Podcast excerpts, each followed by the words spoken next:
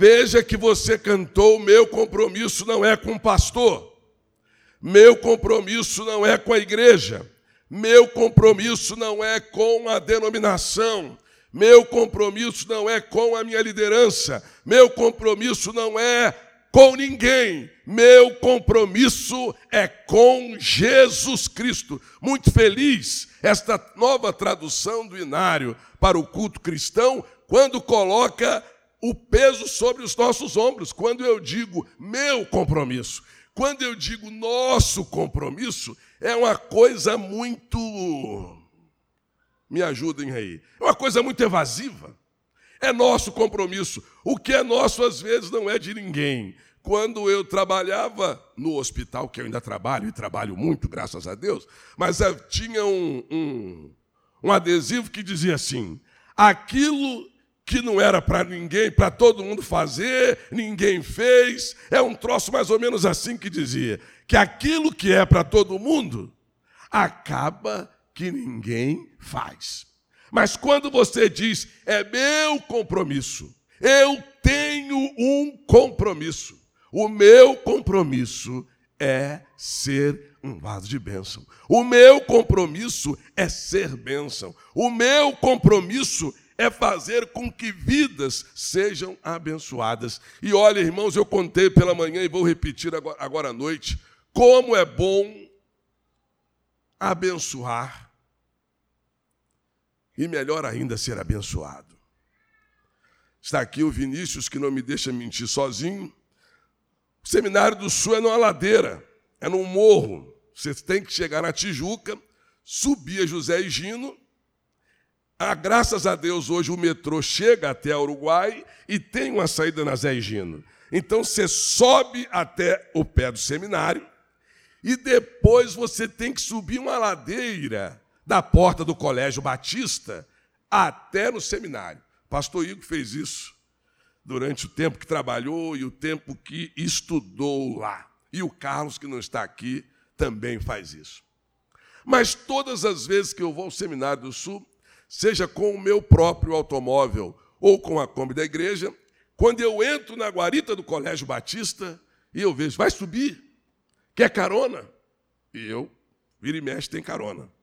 Eu resolvo tudo, vou descer, vejo alguém, quer para a Baixada, quer ir para o metrô, e desço, e todo mundo fica feliz. Você dá uma carona na subida, na colina ali da, da José Higino, ali da Colina Santa, é uma alegria, a pessoa fica muito feliz. Sexta-feira estava um sol daqueles, eu fui ao seminário resolver as minhas coisas, assinar as coisas em nome da igreja, e depois eu tinha que descer, pegar o metrô, eu ia até a Regente Feijó, depois voltar e voltar para o seminário de novo. Botei o carro, almocei e descendo. Quando eu chego na descida, desce o pastor Valdir. Vai descer, varão? Eu disse: Eu vou para o metrô. Me deixou na boca do metrô. Fui a Regente Feijó, resolvi o que tinha que fazer e voltei bem despreocupado. Subi a ladeira entre Conde Bonfim, subi na Zé Higino, bem tranquilo, bem despreocupado. Quando eu chego na boca do colégio para dobrar à direita e subir o morro principal para um pastor. Vai subir, Antônio Júnior?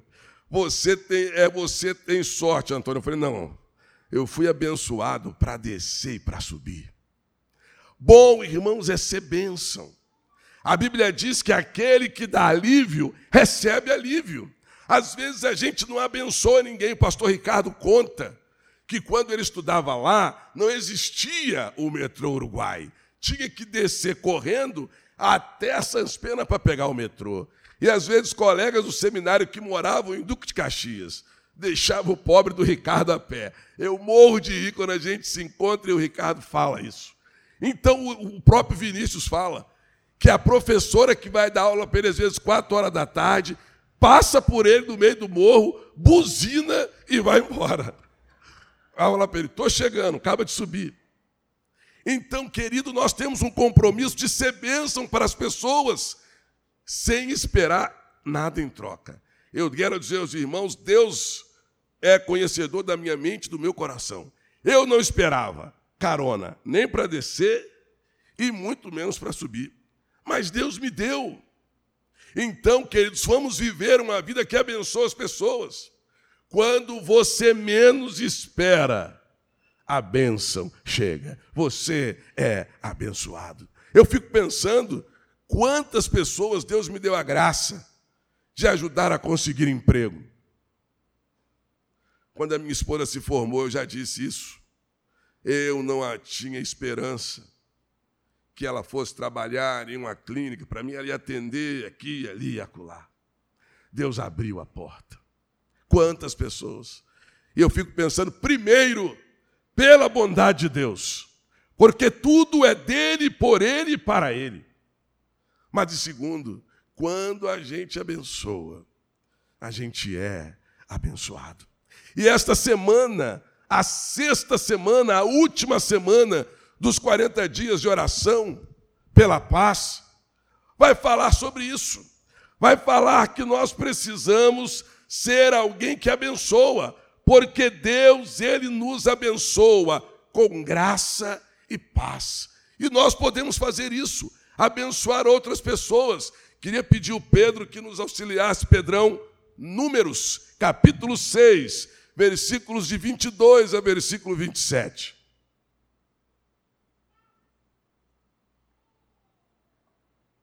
E eu podia contar história de muita gente que eu sei desta igreja, que abençoa e foi abençoado. Nós falamos tanto da Neuza.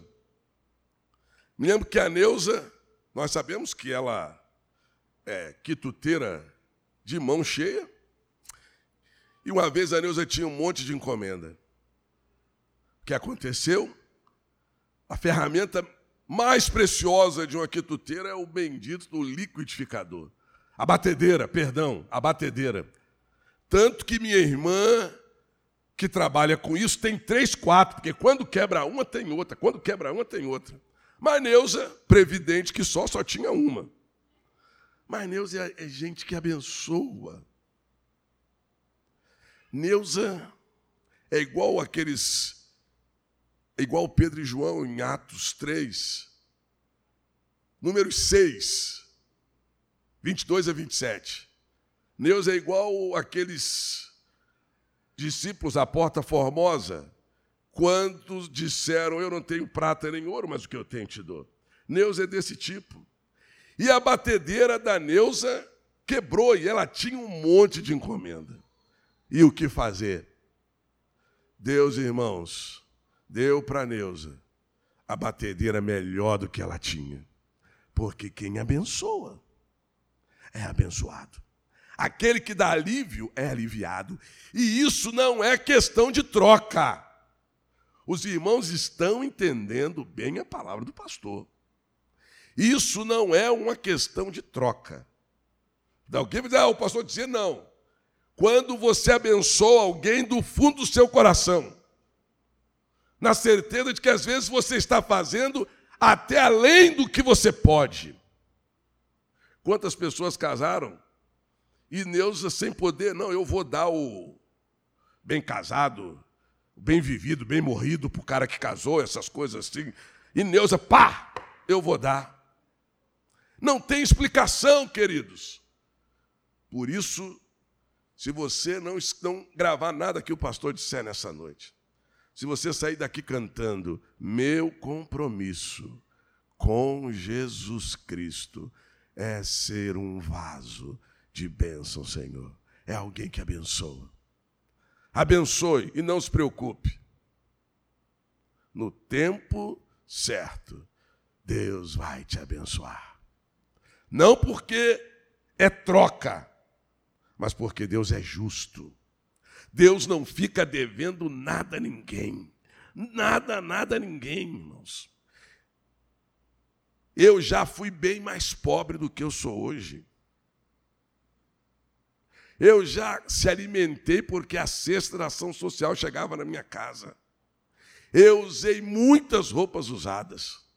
Hoje, graças a Deus, eu posso escolher aonde almoçar. Claro que eu não posso, não tanto, né? O Outback só quando o Arlindo paga. É tal. Mas eu posso. Hoje Deus me dá a graça de poder. As roupas, eu ainda uso roupa usada. Quando é bidão, eu não tenho esse negócio comigo, não. Se o defunto for do meu tamanho, louvado seja nosso Senhor Jesus Cristo. Mas hoje eu posso ajudar e compartilhar.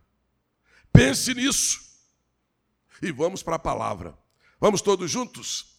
O Senhor disse a Moisés: Diga Arão. Espera aí, gente. Deus deu uma ordem. Alguém dá uma ordem assim, diga aos filhos. Não, Deus deu uma ordem. Diga Arão. Então, de novo, 22, Pedrão. O Senhor disse a Moisés: Diga a Arão e aos seus filhos: Assim vocês abençoarão os israelitas. O Senhor te abençoe e te guarde. O Senhor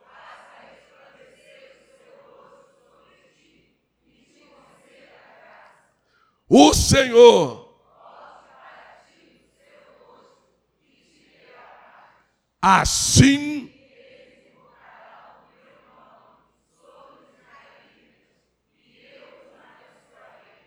Amém, irmãos.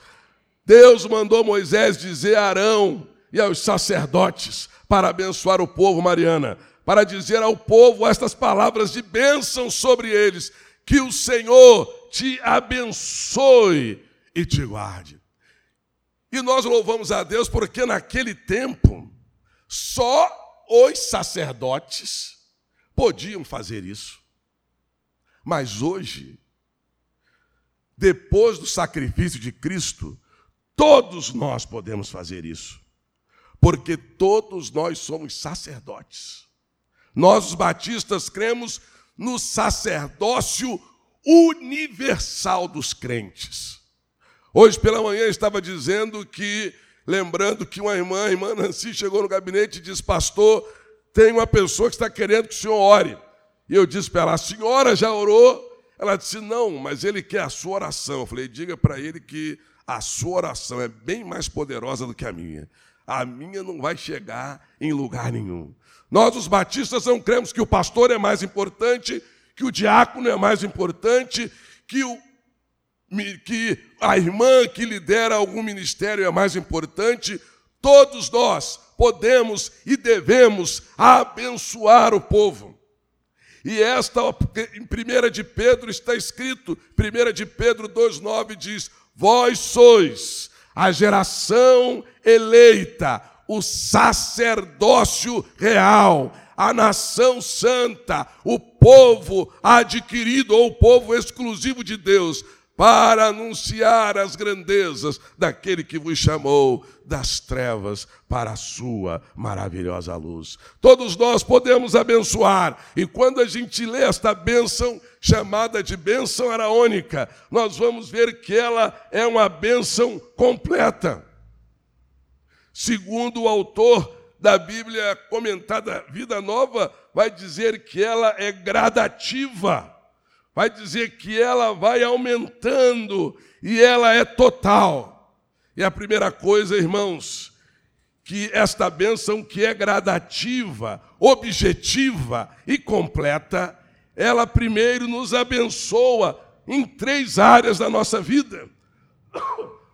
Ela nos, ela nos abençoa no nosso bem-estar. Ela nos abençoa na nossa comunhão com Deus e ela, nos, ela nos abençoa na nossa vida de uma forma geral. Em primeiro lugar, Deus disse a Moisés que Arão e os seus filhos e nós abençoássemos o povo, dizendo o que em primeiro lugar? O Senhor te abençoe e te guarde. Diga para quem está ao seu lado: O Senhor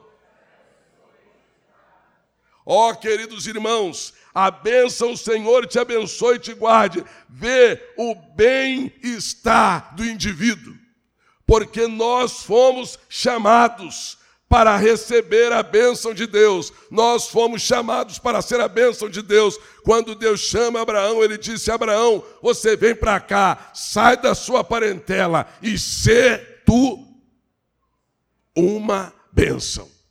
Nós fomos chamados, irmãos, para receber a bênção de Deus e para ser a bênção de Deus. Tudo que nós somos, tudo que nós temos é bênção de Deus. Tudo que eu sou, tudo que eu tenho, tudo que eu faço, tudo que eu vivo é bênção de Deus, não é pelos meus méritos, porque eu nada sou. Uma das coisas que eu fico mais raivoso é quando alguém conta, é, ganha uma bênção e compartilha nas suas redes sociais. Vai um crente abençoado e diz: Você merece. Querido, nós não merecemos nada. Coloca isso na sua cabeça de uma vez, pelo amor de Deus. E me dá mais raiva ainda quando é alguém que se forma. Aí o cara estudou quatro anos, a Mariana está lá, engenharia lá e tal. E quando acabar, fosse formar, com a foto com canudo, eles vão botar: Você merece. Ralou quatro anos longe de Petrópolis, fez o por onde por aquilo. Nós não merecemos nada, irmãos. Tudo que nós temos é bênção de Deus. Eu não mereço ter a família que tenho, eu não mereço ser o que eu sou, eu não mereço ser pastor desta igreja, eu não mereço nada. Tudo que eu sou é pela misericórdia de Deus, é pela graça de Deus, é pela bondade de Deus. Se eu merecesse alguma coisa, Deus não era esse Deus tão bom que a Bíblia diz. Os meus filhos eles só recebem algumas coisas lá em casa, tem o poder da troca.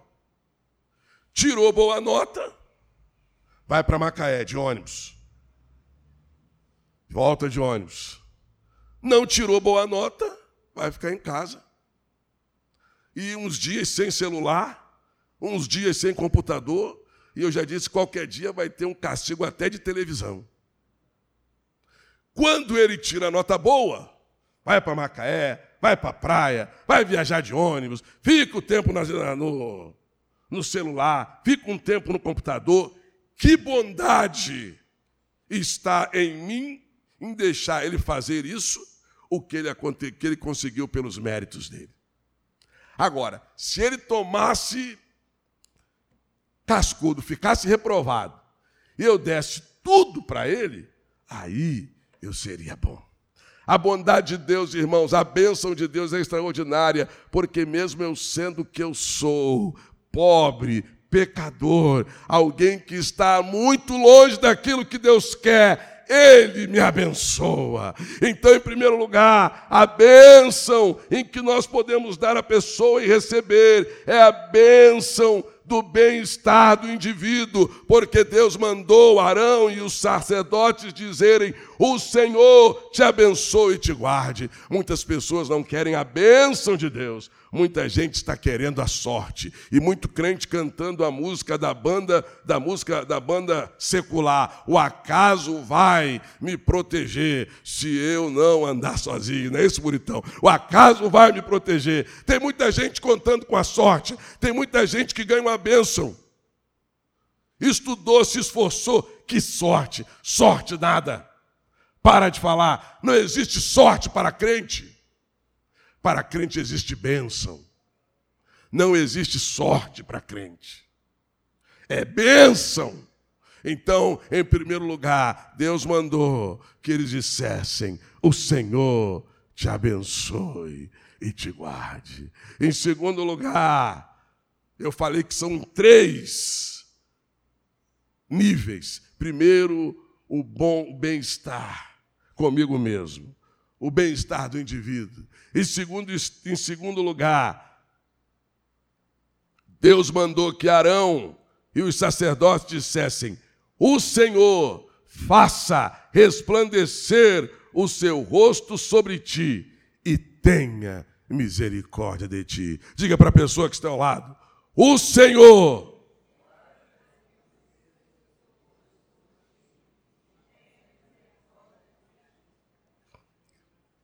Esta bênção é a bênção da comunhão com Deus. Como o rosto de Deus vai refletir no meu rosto se eu não tiver comunhão com Ele?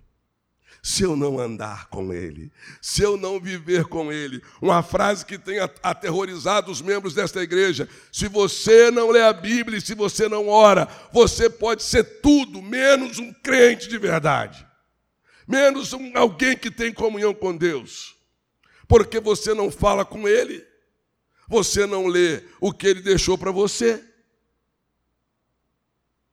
Como é que você tem comunhão com Ele? Eu tenho comunhão com a minha esposa, falo com ela todo dia.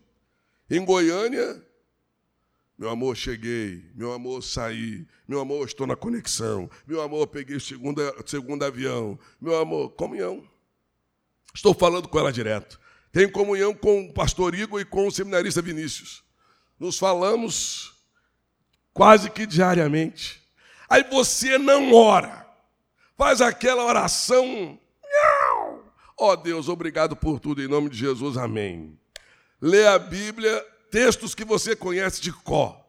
Que comunhão você tem com Deus? Acorda para a vida, crente. A segunda bênção é a bênção da comunhão com Deus, para que o rosto de Deus resplandeça sobre o meu rosto e sobre o seu rosto. Nós precisamos de ter comunhão com Ele. Você precisa ler a Bíblia? lê grandes porções. Hoje a gente falou sobre o Salmo 119. Vamos ver se o pessoal se lembra da mensagem. Cristiane, quantos versículos tem o Salmo 119? 176 versículos. Dá para você ler aquilo, pá, numa tacada só. E todos os 176 versículos do Salmo 119 falam do valor da palavra de Deus. Que o Senhor faça resplandecer os teus rostos sobre ti. Quando a gente era criança em Barbacena, vamos cantar para quem não sabe, Eunice. A nós cantávamos assim: Que a beleza de Cristo se veja em mim. Toda sua admirável pureza e amor.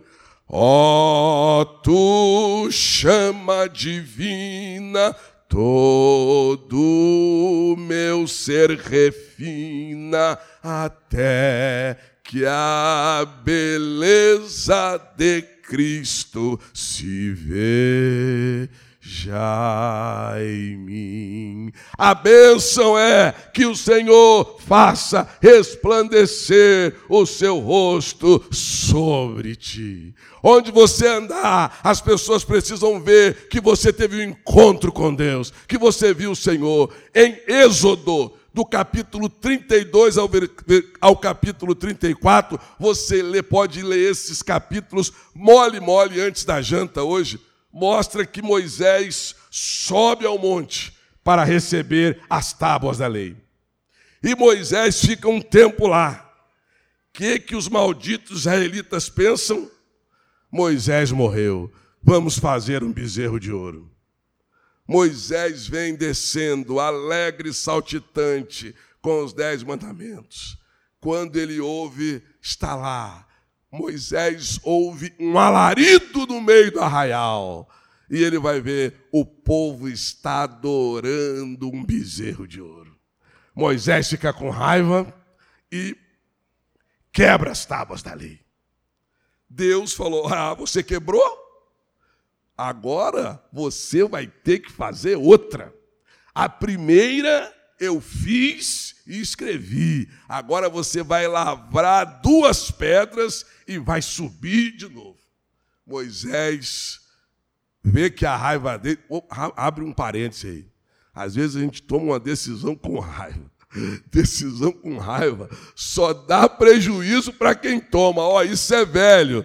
Se Moisés ficasse com raiva do povo, guardasse a tábua e desse uma coça no povo, mas ele vai e quebra. Então, tomar decisão com raiva nunca foi um bom conselheiro. Aí Moisés lavra as pedras e sobe. E ele ficou mais tempo com Deus lá. Ah, queridos, meu querido Tiagão, quando Moisés desce, a glória de Deus estava refletida sobre o seu rosto. de maneira que ninguém podia olhar para ele. Ele teve que colocar um véu no seu rosto. Que comunhão teve Deus com Moisés, irmãos, a ponto da glória de Deus ser refletida no seu rosto. É essa comunhão que a gente precisa, irmãos. Se encontrar com Deus, falar com Ele, orar com Ele, para que as pessoas orem para nós assim: esse cara é diferente. Essa menina é diferente, essa senhora é diferente, esse homem é diferente. E essa diferença não é pelas coisas que nós temos, não é pelas coisas que falamos, mas é porque a glória de Deus está refletida no nosso rosto. Muitas vezes tem pessoas que têm um rosto que às vezes um rosto de raiva, de treme, chega a tremer. Já viu alguém que treme assim, as carnes do rosto? Tem gente que é com tanta raiva que as carnes do rosto tremem assim.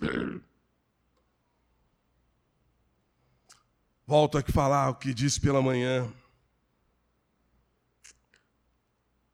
A Bíblia diz que as Escrituras testificam de quem é Jesus. E um autor evangélico escreveu um hino, muitos anos. E ele disse: Eu não creio no que fazem os poetas. Eu não creio num Cristo vencido, cheio de amarguras, semblantes de dor. Eu creio num Cristo de rosto alegre. Eu creio num Cristo que é vencedor. Quando a gente sair de casa, a gente precisa ir para o espelho. Sexta-feira eu saí da Tijuca, tudo aconteceu na Tijuca comigo sexta-feira. Eu esbarrei num táxi e ele queria fechar José Egino. Eu disse: Senhor, calma, encosta o carro. O senhor vai querer fechar José Egino? Ele encostou o carro e nós negociamos ali o arranhão que eu proporcionei no carro dele. Mas imagine se aquele homem estava alterado e eu estivesse mais alterado que ele. Boa coisa não ia sair. Nós precisamos refletir a glória de Cristo no nosso rosto. Para encerrar, irmãos, em primeiro lugar, a bênção de Deus, que o Senhor te abençoe e te guarde, trata do bem-estar do indivíduo, que o Senhor faça resplandecer o seu rosto sobre ti e tenha misericórdia de ti. Trata do nosso bem-estar com Deus. Que o Senhor sobre ti levante o seu rosto e te dê a paz. Diga para a pessoa que está ao teu lado: o Senhor sobre ti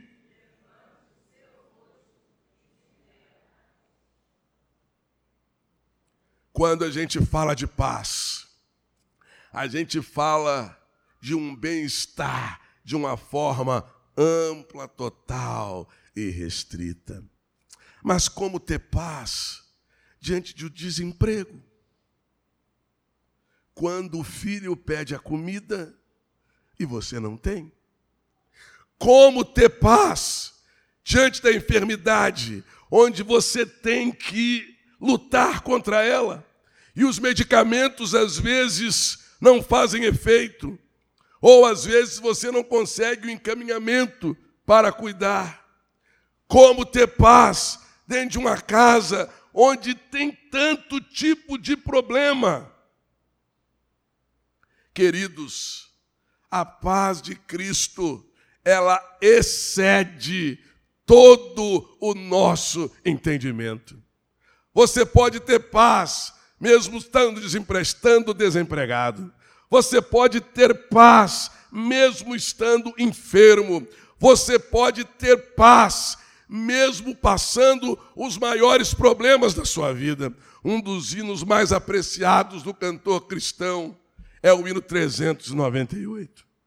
E a história deste hino é uma história extraordinária quando aquele homem manda a esposa e os filhos viajarem. E aquele navio naufraga. E morre a sua esposa e os seus filhos. E ele toma um navio dos Estados Unidos para ir. E ele pergunta ao comandante: Eu quero saber aonde aquele navio afundou. E quando ele chega e diz: Foi aqui que o navio afundou e morreu, morreram a sua esposa e os seus filhos.